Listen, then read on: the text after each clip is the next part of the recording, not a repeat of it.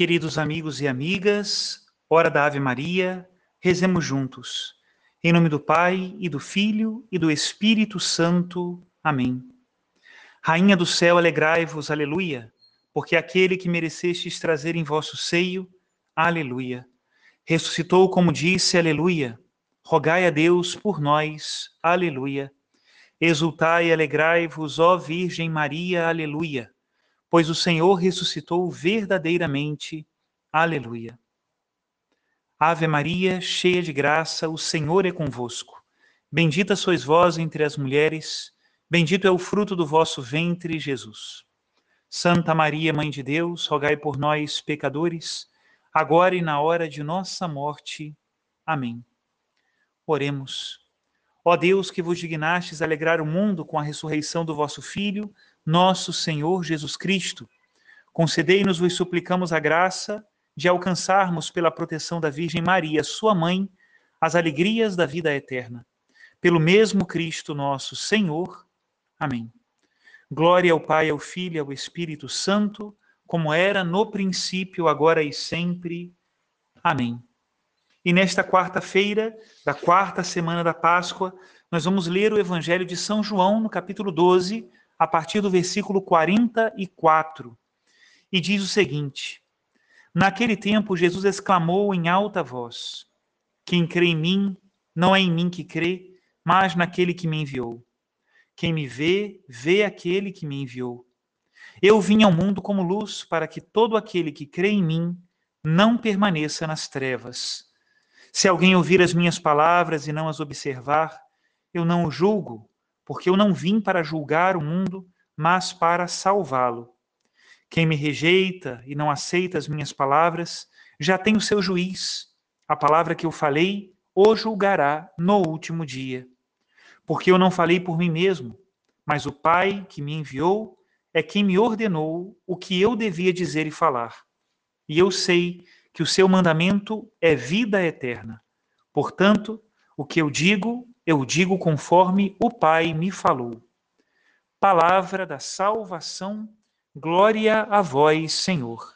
Queridos irmãos e irmãs, quem está familiarizado com o Evangelho de São João sabe que São João trata temas fundamentais que ele repete muitas vezes no seu Evangelho.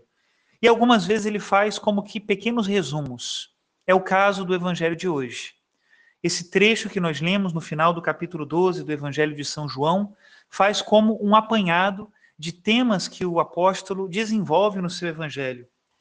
Assim, por exemplo, o apóstolo fala que nós devemos acreditar em Cristo como aquele que foi enviado pelo Pai. Também, nessa pregação de Jesus, ele fala da sua unidade com o Pai e, ao mesmo tempo, da diferença entre os dois. O Pai é um e o Filho é outro mas eles vivem em uma plena unidade. Jesus, ele se denomina como luz do mundo, como aquele que veio para espantar as trevas, e ao mesmo tempo também como a vida do mundo, que veio arrancar o mundo da morte. Nos fala também o Senhor de que o juízo será se nós acreditamos ou não nas suas palavras, que não são suas, mas do Pai que o enviou. Aquele que aceita as suas palavras, esse já está salvo Agora, aquele que não as aceita já está condenado. Condenou-se a si mesmo.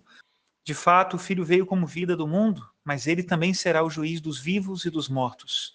Pela aceitação ou repulsa da Sua palavra é que nós seremos julgados. Eu paro hoje para refletir no tema de Jesus Cristo como luz. Quantas vezes nós desprezamos essa luz? Ou pelo menos a conhecemos mal? Falar de Jesus Cristo, ter o nome dele nos lábios, não significa que nós de fato o conheçamos. É necessário que nós dediquemos tempo a ele. Demos a ele o nosso coração, ouçamos as suas palavras e meditemos as suas palavras. Não sei por que esse convite de conhecer mais a Cristo parece que tem sido cada vez mais difícil de entrar nos corações. Eu percebo que as pessoas têm uma resistência ao conhecer ao Senhor gostam de falar dele, gostam de pedir graças, mas há como uma resistência no coração quando se fala da necessidade de conhecê-lo melhor. Isso porque a verdade de Cristo contraria muitas vezes as ideias que nós temos de Cristo. Como as pessoas falam hoje com superficialidade, não só sobre Jesus Cristo, mas sobre muitas coisas. Falam com superficialidade sobre o Papa Francisco, sobre o seu bispo, sobre Jesus Cristo. Falam, na verdade, das suas próprias ideias e usam estas pessoas como se fossem também defensores das suas ideias. Como é importante nós conhecermos as pessoas pelo que elas dizem. Eu tenho certeza que se alguém ler algum documento do Papa Francisco, alguma homilia sua, poderia sair um pouco decepcionado, porque a imprensa mesmo vai colocando nas nossas cabeças algumas bandeiras que o Papa, na verdade, nunca levantou. E nós vamos nos projetando sobre ele também.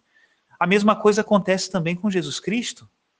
Quantas pessoas teriam surpresas ao ler o Evangelho e meditá-lo e perceber como Jesus Cristo é de verdade?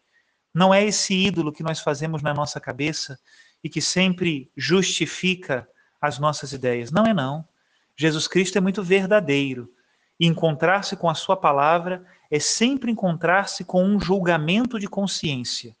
Ou nós o aceitamos, ou nós não o aceitamos. Não é possível ser discípulo de Jesus e permanecer em cima do muro. Por isso, a luz é um bom símbolo da mensagem do Senhor. Ou se está nas trevas, ou se está na luz. Não é possível haver comunhão entre as duas coisas. Que Deus nos ensine o caminho da luz, convença os nossos corações, faça com que a nossa cabeça e o nosso coração, tantas vezes duros, sejam mais generosos, flexíveis e abertos à mensagem de verdade que o Senhor tem para nos dar. Essa mensagem não é somente algo intelectual, ela veio para mudar toda a nossa vida e eu agradeço muito a Deus por ter sido alcançado por ela. Eu ainda não a conheço plenamente, preciso meditá-la muito, preciso conhecê-la muito mais. Mas aquilo que eu enxergo de luz nela já é suficiente para me dar uma grande alegria. Como diz o Papa Francisco no primeiro número da sua primeira exortação apostólica sobre o anúncio do Evangelho, Evangelho Gaudium, diz assim: A alegria do Evangelho enche o coração e a vida inteira daqueles que se encontram com Jesus. Quantos se deixam salvar por ele são libertados do pecado, da tristeza, do vazio interior, do isolamento. Com Jesus Cristo, renasce sem cessar a alegria. Até aqui a citação do Papa Francisco. Quem sabe nós poderíamos fazer um propósito de Páscoa, que antes do dia de Pentecostes nós tenhamos relido ou lido pela primeira vez essa exortação Evangelii Gaudium do Papa Francisco, tão rica em ensinamentos e tão cheia de esperança. Nos tempos que nós vivemos, precisamos de mais esperança e de mais alegria. Que pela intercessão da bem-aventurada Virgem Maria, nossa mãe, desça sobre nós a bênção de Deus Todo-Poderoso. Jesus Cristo é nossa luz e nossa alegria. Que ele nos abençoe. Em nome do Pai, do Filho e do Espírito Santo. Amém.